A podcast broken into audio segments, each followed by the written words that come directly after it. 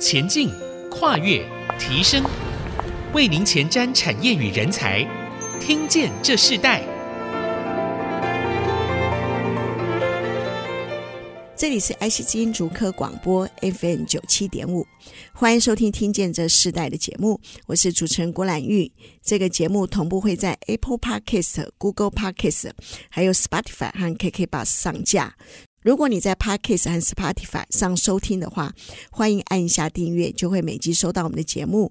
收听是越来越方便，喜欢我们节目，也欢迎到以上收听平台评五颗星，并留下你的心得，给我们支持与鼓励。我们今天特别邀请百夫长旅行箱的创办人陈志斌董事长再度来到我们的节目，来跟我们分享一个品牌的经营啊。那上次我们访问过冰冰董事长的时候，我们就发现，其实一个旅行箱创造出一个非常不一样的价值和影响力。所以，我们今天特别邀请彬彬董事长来跟我们听众朋友分享关于一个经营一个品牌，它最重要的一个成功的关键是什么？那我们先请彬彬董事长跟我们的听众朋友问好。各位听众朋友，大家好，我是百夫长旅行箱创办人陈志斌，很开心第二次来到节目，跟大家分享 Centurion 品牌的故事。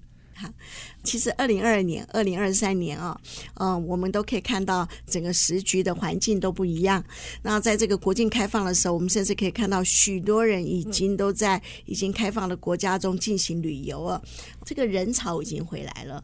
可在这个人潮回来的时候，我们就看到旅游观光业整个开始复苏。那我们今天请冰冰董事长来谈的时候，我们也看到旅行箱这个工具一定会带着。那曾经冰冰董事长也提到，他最大的这个旅行箱的竞争者。不是这个其他的品牌，而是不带旅行箱的 旅游的人。因为你是经营品牌的，这次特别要请你来谈一下一个品牌的诞生并不容易。当初你用百夫长来做这个品牌的命名，可是原本你经营这个品牌里头，你是以不以盈利为目的，可是它确实也盈利了。那我我想特别请在这个第一段的时候跟我们分享一下，你在做这个品牌的时候，你觉得最重要的一个基础观念是什么？当初你这个创新。新思维是非常棒的，所以你认为一个品牌的经营者，他最重要的具备的观念是什么？一个品牌最重要的是核心价值，但是一个品牌最难被讲清楚的，也刚好是核心价值。百夫长旅行箱品牌的核心价值非常的明确：人文、历史、自然跟关怀，就是这四个方向。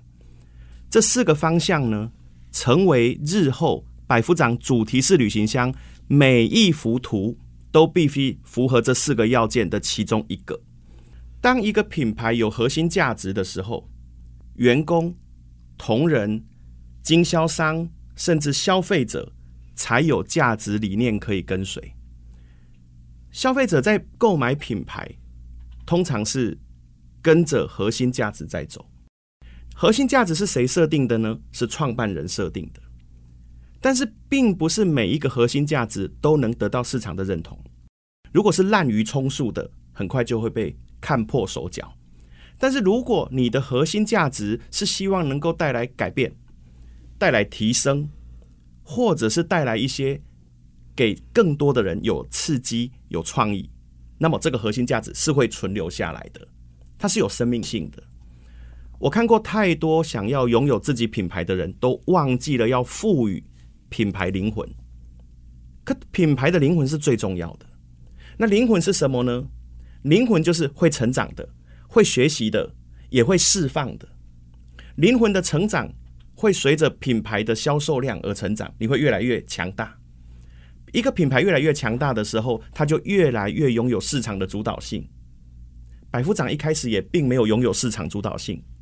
我们得到认同之后，影响的人更多了，更多的被影响到的人里头，有其他足以再影响到别人的人，因此我们就壮大了。如果把一件好的事情，哪怕它很小，你把它做好，它是会长大的，它会得到认同。得到的每一个认同，就像得到每一段的快速通关，就像今天我来节目上得到主持人的认同，我就得到了可以在新竹。地区阐述理念的这个快速通关，但并不是因为我们两个交情好，我来这里，而是我做这件事情默默的做了八年，我很用心的想把这件事情做好，把好的意念传达出去，才拥有今天可以有荣幸坐在主播台上，跟新竹的朋友们、听众们讲为什么要有百夫长，我们存在的意义是什么。一个品牌如果没有存在的意义，这个品牌是不会存在的。一个品牌的存在如果不能够带给消费市场更大的改变，这个品牌是会被吞没的。这也就是我经常在讲品牌性与品牌力的差别。品牌性就是个性，就像我们一直在谈教育，教育是我们的品牌性。家里的长辈，我经常告诉跟我们买东西的消费者，你一样哈，要买一个旅行箱给孩子，不如来选一个。百夫长旅行箱发行的主题款，因为我们的濒临灭绝动物系列，把世界上少数即将要濒临灭绝的动物印刷在上面，这就是一个概念的传达。我相信哈，有一个故事，就是一个大老板，他可能对环境本来不在乎，看到他最心疼的孙女拿着一个百夫长旅行箱，上面有印刷着森林维护、森林保护的主题，或许这个老板。他的观念一改变，企业的政策就改变，环境的保护就得到喘息的空间。我相信一个人是可以影响到另外一个人啊，谁先去做这件事？是你刚刚提到品牌性和品牌力，可以举个案例，这两个不一样的地方在哪里？好，品牌性是品牌的个性，像我们的属性是柔性的，我们是在输出意念；品牌力呢，是品牌对他人的影响力。有一些品牌，它有品牌性，它有输出啊，我这个很刚强、很激烈，我很有个性、很酷，可是它没办法让第二个人再去帮他宣传。但我们的品牌性是属于柔性诉求，我们的主要目标客户族群是妈妈、是老婆、是女儿、是女性朋友。因为一个旅行，如果是男生买旅行箱。这个旅行箱如果在旅行的过程当中搞坏了，这趟旅行就完蛋了。但是如果是妈妈买的，爸爸不敢讲太多的话，小孩不敢讲太多话。如果是女儿买的，如果是女朋友买的，它是拥有一个存活的空间的。我们是走非常柔性的品牌诉求，我们从来不打打杀杀，因为人文历史自然关怀。我们不断在输出柔性的概念。希望因为有我们而让大家更关怀彼此，这是我们的品牌性。所以百夫长品牌最重要的消费对象，大部分都是女性，女性为主。这也就是，但是当初你一设定就就是对对这样的设定，对，就是女性。我们办公室的工作人员除了在仓库扛货的之外，都是女孩子，因为我们要做客户追踪，客户追踪女孩子追踪女孩子比较没有问题。我们的内勤工作人员、业务工作人员会在粉丝专业，在呃这个 Line It 跟我们的直接的客户会聊很多家常，会聊带小孩，会聊去哪里玩，哪里好吃，旅游分享，他们会像朋友一样。但是我们在销售旅行箱，你不一定每次购买，但是我们的工作人员都是你的旅游咨询的一个对象。我们的工作人员都是对旅游非常热爱的，大家会去找很多私房的景点。会去收集很多旅游的情报，会去注意一些哪个地方有便宜的机票啊，又有一些什么有趣的活动。这些在跟客户沟通的过程当中输送给客户，客人会觉得你就是我的朋友啊，以后我有需要就是找你买啊。我们是这样子培养跟我们客人之间的关系。哦，所以你当初你设定品牌的时候，其实你已经知道。呃，你你就预设了一个这个消费对象是女性，那你们也在这个人文历史自然关怀这样子设定这个主题。那我看到这个品牌确实是一开始就真的就是受到受到大家的欢迎。那可是呃，好像你们也做了两千多款，那你们也跟企业合作。那在这个企业合作，呃，包含了企业赠品，也包含了可能甚至联名。那在这样子的整个品牌的开展当中里头，我们下一段要请明明董事长跟我们谈到说。在这个 B to B 的这个过程中里头，你们怎么怎么结合，让这个品牌更宽广？我们稍后回来。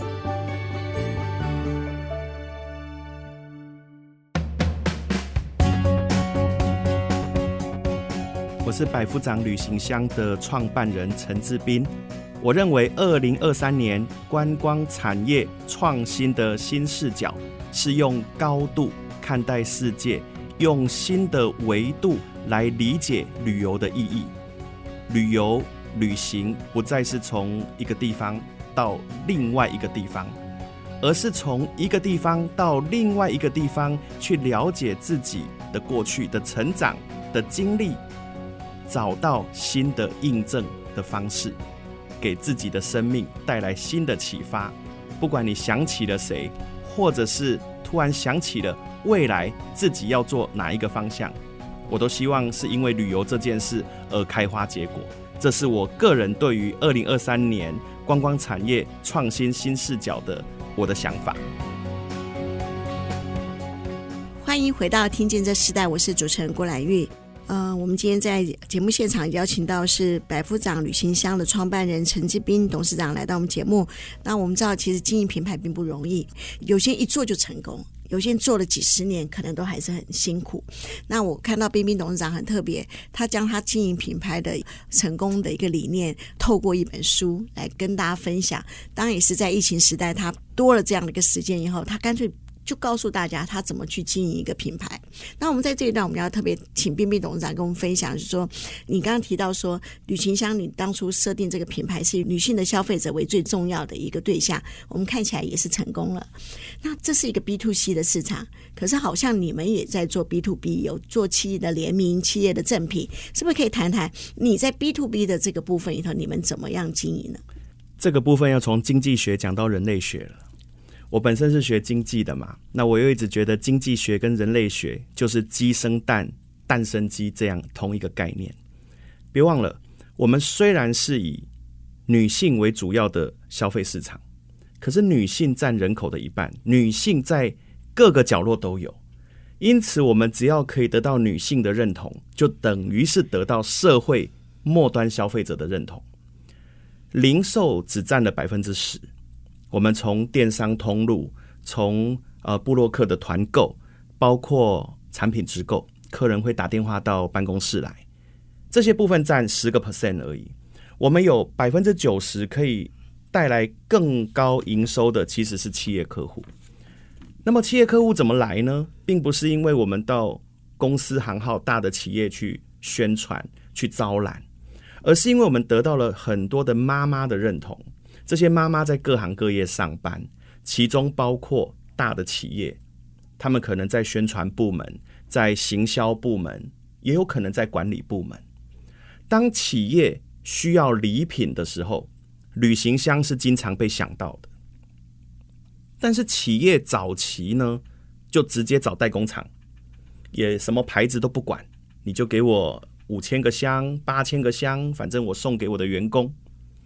但是那个是旧的思维，新的思维，我在我的书上也提到，我也透过我的工作人员告诉这些可能在各行各业的朋友们，如果以后你们的企业需要旅行箱、需要联名款，都可以来找我们。为什么呢？首先两个面向，第一个面向，我们有动物主题系列、森林的主题、海洋的主题。你们老板如果有预算，既然要送，我们就来送这样的主题。因为这样的主题需要更多的人的力量才能够宣传出去，所以如果你的老板预算够，你来买百夫长旅行箱，你发送出去的这一百个、两百个、五百个，都是地球环境保护的主题，跟你一个老板发出去一个黑色旅行箱，能给这个地球带来的是不一样的答案。当然都是塑料材质，当然都是一个空间。可是最后你能够启发什么？你能够启发什么？是因为你给了什么？那你能够给什么？是因为我有什么？层层推上来，还是得先有一个带头的人？这是第一个面向。第二个面向就是这企业很大，他可能也知道我们的品牌，因为企业里头有员工嘛，我们有品牌的知名度。当我们被企业联络上的时候，我们会告诉他，我不是代工厂。但是你可以跟我联名，挂上 Centurion 的 logo，使用我们的外观专利线条。但这一幅画呢？来，我们这样选：人文、历史、自然关怀主题，你任选。我让我们的设计师融入您的企业识别颜色，啊，有的企业它就是蓝白，有的企业是红黑，有的企业就是绿色啊，不管。但你告诉我，那你也告诉我你的方向，你是企业的十周年、二十周年，还是你只是单纯的员工需求？我们来设计出一幅只有发行过一次给您的企业满足的这个企业联名款。那这个款式呢，又能够让你的企业融合了环境，让你的企业拉近了跟员工之间的距离，更有归属感。而且你还成为我们的合作伙伴，那将来当然你的企业做了好几千个嘛。我说老板，你留五十个、一百个在我这里。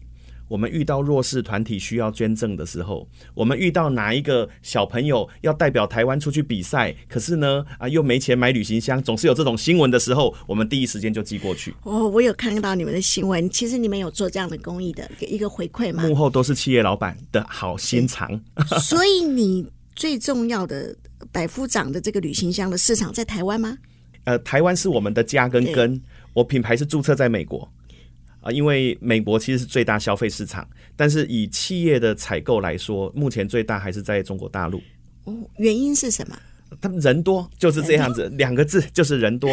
呃，台湾的企业通常，呃，如果说团购的话，当然我们自己台湾家乡嘛，哈，台湾是最好的。每次讲这个，我都要先讲台湾是最好的，只是我们人比较少，所以我们的一个单量大概一千个就就差不多了。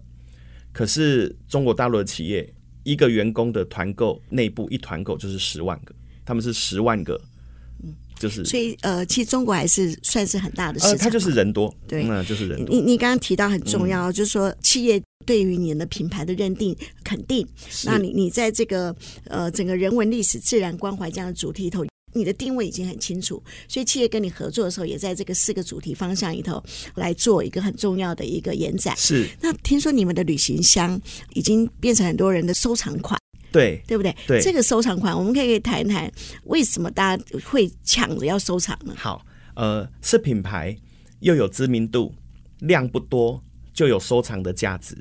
刚才我们一直在提的都是动物系列。其实它只是一个系列而已，是根据国际自然保育联盟的动物系列。可是呢，我们还有联合国教科文组织的世界遗产系列，有人文的遗产、自然的遗产、历史的遗产，这也是整套的。可是你的家没有那么大，但是你又想买很多旅行箱怎么办呢？我们就遇到这样的问题。我会告诉我们的客户，就是出新的你就买回去用。但是呢，你用一用可以转送给你身边的亲朋好友，可能是辈分比你还要小的上辈送给下辈，这个很正常嘛。那么你今天买了一个主题旅行箱，是一个好的概念。你送给了第二个人，你再拿一个新的，就有两个人在推广我们的理念。而且那个人说不定也很想拿到这个大姐送我的哦，那这个是大哥送我的，哇，这老板送的，那老板娘送的，他们也会觉得很有趣。所以层层的力量一直推动，所以它变成一个像生日礼物一样的概念了。哦，我们有一个专案就是生日专案啊，你可以预定未来十年的生日，但是我没有办法告诉你你会拿到哪一个，但是每年的生日前一个礼拜你都会收到一个自己的旅行箱。我们有一个这样的套装的专案，甚至我们还有很多是针对不同国家的主题，好比说这几款只在新加坡卖，这几款只在日本卖。并不是所有的款式你到不同的国家都买得到。这像某一个品牌的咖啡杯，你要到不同的城市才能买到写上那个城市名字的咖啡杯，大概是这个概念。这样的经营方式是你一开始就想到的，还是一个什么样的一个契机，让你哇，这个品牌可以不但变成一个收藏，而且它可以变成一个礼物，甚至到这个品牌已经成为很多企业他们很重要的一个，算是他们的非常好的一个价值的一个影响嘛。所以你当初你觉得最重要的这个品牌抓到的关键是什么？成功品牌设计调性的时候就已经确定下来了。只是没有想到会这么热络，就是在品牌一开始我就已经把它设定好，我们要发行不同的系列。当然，当你有不同的系列的时候，就会自然产生收藏者。只是没有想到这么热络，高过于我们的预期。好，那我们先休息一下，我们在下一段部分，我们要请董事长跟我们分享一下未来你们还有什么样的计划？你刚刚提到，其实你们有做一些社会责任的回馈，那在这些社会责任回馈里头，更多的你认为还可以延展出哪些不一样的个？连回馈这件事可能都很会很有创意哦。我们下一段部分来谈谈这些细节，我们稍后回来。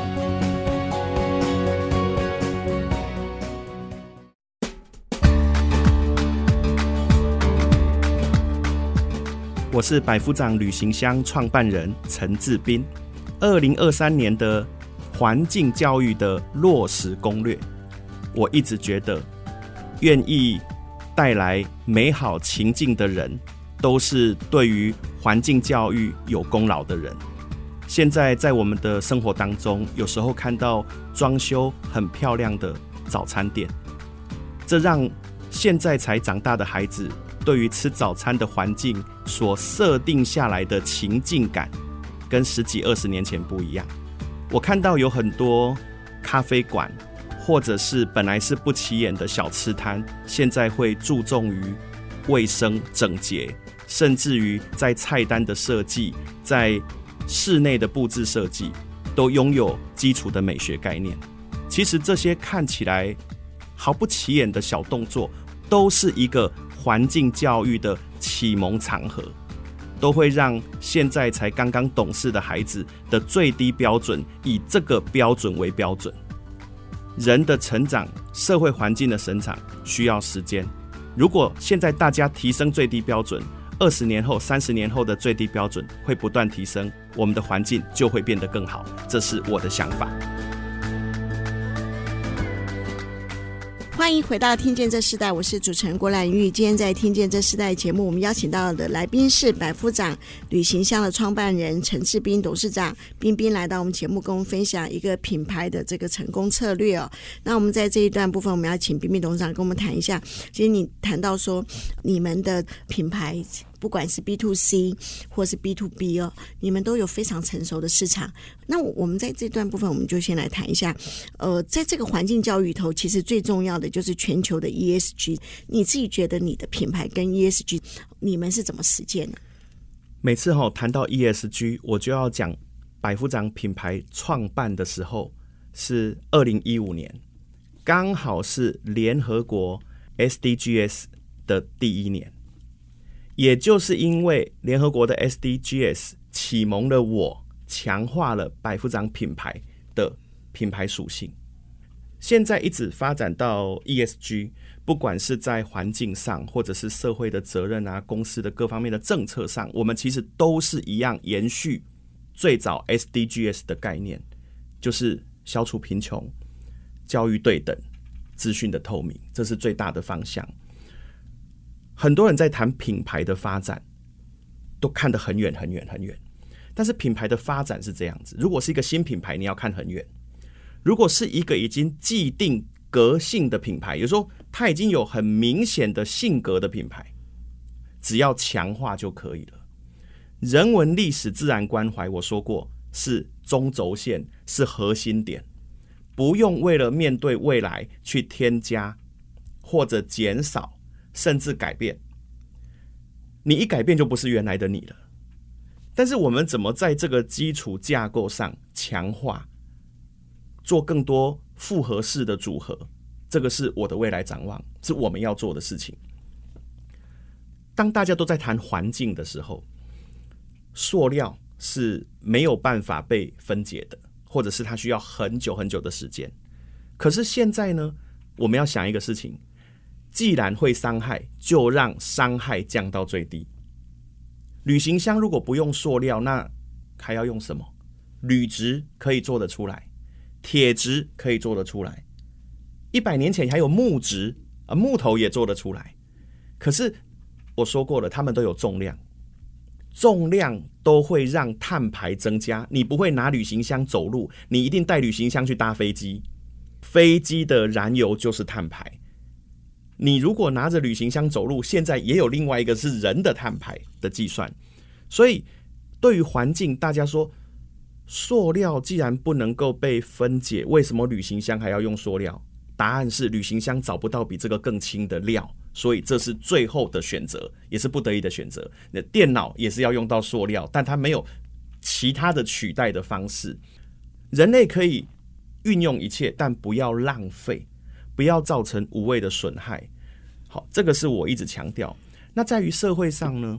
当然，品牌的结构是要获利。以多数的企业来讲，有两种社会责任：一种是你赚了钱养活更多员工，这很好，你很赚钱，大家的就业率很高，你也有社会责任；另外一种是大家因为你这个品牌而有了新的思维。我一直在谈思维这件事情，因为我认为人类文明的发展需要从思维改变，从教育改变。你再有钱，你拥有再大的财富，如果你的思维没有上来，你还在不同的思维阶层，那真的很枉费你拥有这么多的资源。所以我，我我在看的是另外一个面向，就是我们到底对社会能够进行什么样的改变，而不是做了多少回馈。那以百富长这个旅行箱这个品牌，你们要对这个社会做什么样的改变呢？我们对社会在做的改变，就是我们现在每天在做的事情，也就是说。我们把好的意念传达出去，而且我们绕在人文、历史、自然跟关怀，我们的重心很明显。我们主打就是这四个议题。如果还有这四个议题以外，不是我们的专业，我们也不应该去做。因为一做了呢，这品牌就变自助餐了。我们现在是特色餐厅的概念，品牌一定要有自己的品牌特色。当你想要这样，又想要那样，还想要怎样的时候，你会忘记你原来的样子，呃，对于旅行箱品牌是不适宜那样做的。哦，那我很好奇啊，就是你刚刚提到说，其实呃，轻就是一个你们对这个 ESG 的实践嘛。是。那可是你们的这个品牌又有这么多的收藏者，那这又是你们的行销策略很重要的一个关键。那你怎么在这样子的过程中平衡呢？好，我们刚才谈到收藏，收藏。